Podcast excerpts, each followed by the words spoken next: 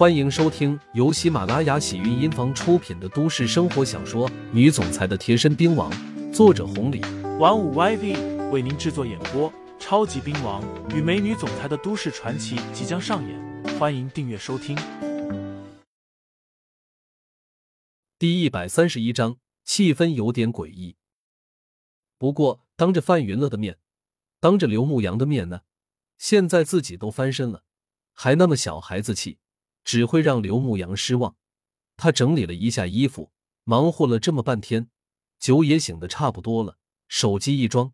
走到刘牧阳面前，说道：“杨哥，王家的电话，我要回去一趟了。”崔二姐撇嘴说道：“什么狗屁的王家，够灵通的，这么快就得到消息了。小薇，你回去吧，姐和你杨哥就不跟着去了。现在你这超市完全的起来了，他们还不得供着你呀？”闵浩威还没说话，一旁的刘牧阳说道：“我看未必。”二姐，你咋想的？之前这超市就是这个样子，现在也只不过是发了工资，有了货源而已。至于盈利还不一定。现在王家给你打电话，八成是那个王克润在捣鬼吧？闵浩威很不情愿的低头。崔二姐立刻来脾气了，叫骂道：“这个不要脸的玩意儿，给脸不要脸啊！这样都收拾不了他。”刘牧阳直接说道：“既然王家这么做。”那行，走，小薇，我陪着你上门。闵浩威有点不放心，看向了一侧的范云乐。刘牧阳说道：“范经理，这一趟你就不用去了，我们自己去就行了。如果王家识趣，一切好解决；如果不识趣，那就别怪我了。”刘牧阳说完，直接让范云乐回去了。使唤了半天，欠的有点多了。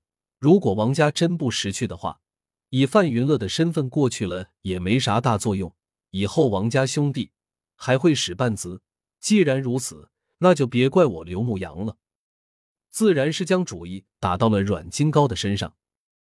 看到刘牧阳信誓旦旦的，闵浩威也不知道哪里来的勇气，直接说道：“好，杨哥，就咱们去。退一万步说，如果他们不识趣，那我当场休了王莹莹，回滨江市。”从此不踏入王家，不踏入东周市半步。崔二姐乐呵呵的说道：“放心，你杨哥能搞定。”拦了一辆出租车，几个人钻了进去，直接去王家。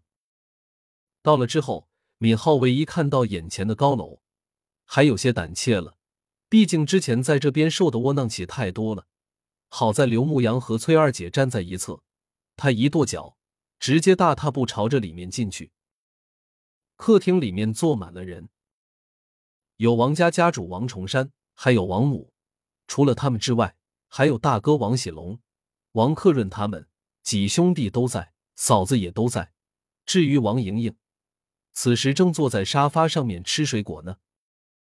几个人一进来，所有人的目光一下子看了过来，气氛一时间有点诡异。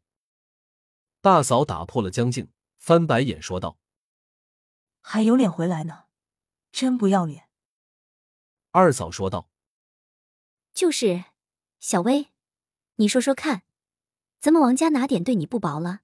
你入了咱们王家后，爹爹直接给了你三个超市，可是你呢，吃喝玩乐，不务正业，现在把三个超市都给玩的倒闭了。本以为你还有点良心，能把超市让给你二哥，现在倒好，竟然找了外人。”怎么，想把我们王家的产业给别人啊？没良心的东西，真是个白眼狼！爹爹，你现在看到了吧？他把人都带来了，怎么着？以为带两个不三不四的人来，我们王家就怕了啊？